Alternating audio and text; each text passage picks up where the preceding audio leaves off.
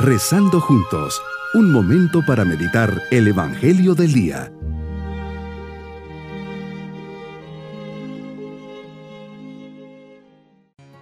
Comencemos este día domingo de la 32 segunda semana del tiempo ordinario, siempre con nuestra mirada bajo la protección de Dios en el día que celebramos la resurrección del Señor. Por eso le decimos, Jesús te pido que entres en mi corazón. Te dejo las puertas de mi corazón abiertas. Hoy quiero vivir cumpliendo tu voluntad. Hágase en mí según tu palabra, así como dijo María cuando le encomendaste una gran misión. Así hoy te renuevo mi total disponibilidad. Estoy aquí delante de ti con un corazón abierto. Llévame por donde tú quieras. Pongo en tus manos toda mi vida. Meditemos en el Evangelio de San Marcos capítulo 12 versículos 38 al 44. Jesús nos presenta dos escenas contrapuestas que nos invitan a reflexionar y a convertirnos.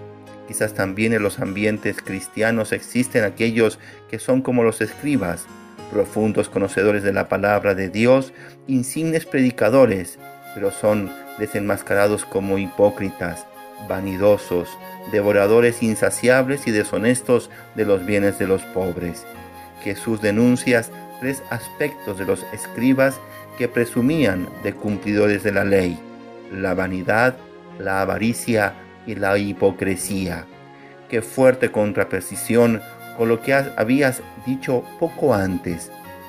El que quiera ser el primero entre vosotros, sea el siervo de todos, como el Hijo del Hombre no ha venido para ser servido, sino para servir y dar la propia vida en rescate de muchos. Jesús, hoy levantas tus ojos y ves unos ricos echando donativos en la alcancía del templo, gesto bueno y noble, de ver que todos tenemos como ofrenda personal, como agradecimiento y retribución ante tu providencia que siempre está presente en nuestras vidas. También ves como una pobre viuda echa solo dos moneditas y dices, yo les aseguro que esa pobre viuda ha dado más que todos, porque estos dan a Dios de lo que les sobra, pero ella, en su pobreza, ha dado todo lo que tenía para vivir. Te conmueve, Señor, por una parte la generosidad de la pobre viuda. Expresas tu reconocimiento y admiración ante este gesto de desprendimiento y total abandono a tu providencia. Deja totalmente todo en las manos de Dios, así como lo hizo María, que le entregó a Dios no solo dos moneditas, sino toda su vida, con el deseo de realizar su plan divino, su designio de salvación. Ella, en su fiat, en su sí, sostenido como la nota musical, ofrece en continua confianza todo lo que tiene y confía en el Señor con total abandono. La conducta ejemplar de esta viuda me enseña a dar con generosidad incluso aquello que sirve para satisfacer mis propias necesidades. La generosidad es esa capacidad de desprendimiento personal, es saber prescindir de algo propio para ponerlo a tu servicio y de los demás. Generosidad es compartir nuestro tiempo, cualidades, bienes, todo lo que se tiene a disposición de los otros. Pongo en tus manos mi vida, como nos lo pide el Papa Francisco, que nos dice, He aquí la sorprendente grandeza de Dios, un Dios lleno de sorpresas y que ama las sorpresas. Nunca perdamos el deseo y la confianza en las promesas de Dios.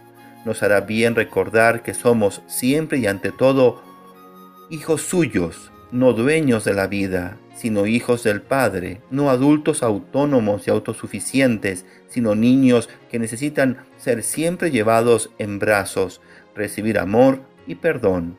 Dichosas las comunidades cristianas que viven esta genuina sencillez evangélica, pobres de recursos, pero ricas de Dios.